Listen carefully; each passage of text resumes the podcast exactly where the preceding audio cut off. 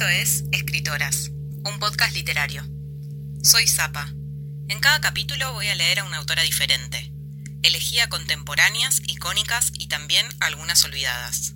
De algún modo es un homenaje a cada una de ellas y un aporte para construir a través de sus relatos un mundo en el que entren muchos mundos. A un Dios desconocido, de Claire Louise Bennett. Una hoja entró por la ventana y cayó directamente al agua por entre mis rodillas cuando estaba sentada en la bañera mirando hacia afuera. Era una ventana plenamente cuadrada y la tenía completamente abierta, con el vidrio bajado y hacia atrás, contra la pared. Estaba ahí, a la misma altura que el borde de la bañera. No tenía que estirarme ni inclinarme. Era casi como estar en la conífera que continuaba hacia arriba. ¡Qué alto! Había una tormenta. Una vieja tormenta dando vueltas por la montaña. Visitando otra vez las montañas después de quién sabe cuánto tiempo. Tratando de llegar a alguna parte. Yendo a ninguna parte. Y al principio fue nada. Solo una tormenta. Nada original, nada que no hubiera oído antes.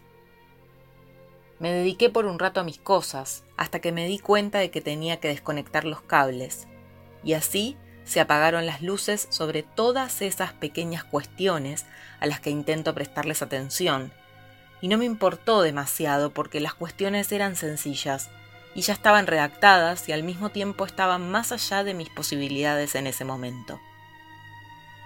Realmente no tenía mucha importancia.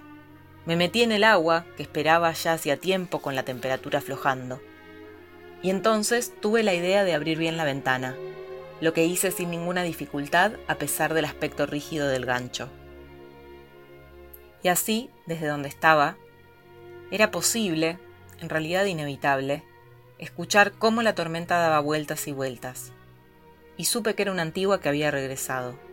Parecía saber exactamente dónde estaba, y había tanta intimidad en su movimiento y en el sonido que hacía a medida que avanzaba y daba vueltas y vueltas. Sí, pensé, conoces estas montañas, y las montañas también están familiarizadas contigo. No, no era furia, no era simplemente furia. De hecho, no oí ningún elemento de enojo. Lo ruidosa que era, y sin embargo tan frágil, parando y recomenzando durante largo rato. No sabía dónde comenzar, pero de ningún modo estaba frenética en absoluto. Moví una red de espuma por las raíces de mi pelo y me sumergí en el cuerpo de la tormenta. Conocí su estructura, vi sus ojos, sentí su pasado y empaticé con su ruego. Tenía estilo, era experimentada, y volvía, y volvía a volver. Dando vueltas y vueltas, tratando de llegar a alguna parte, yendo a ninguna parte. Y aunque la montaña no hacía nada, la montaña no era inmune a la tormenta. Y de hecho temía su retirada y deseaba que siempre volviera, y volviera a volver. Después se acercó todavía más, y la lluvia entró oblicua a través de la ventana bien abierta, y entonces me hundí todavía más en el agua turbia y blanquecina, y sostuve bien en alto mi libro. La tormenta continuó hacia el crepúsculo, y yo me paré en bata delante de la gran ventana sosteniendo con las dos manos una taza con su platito.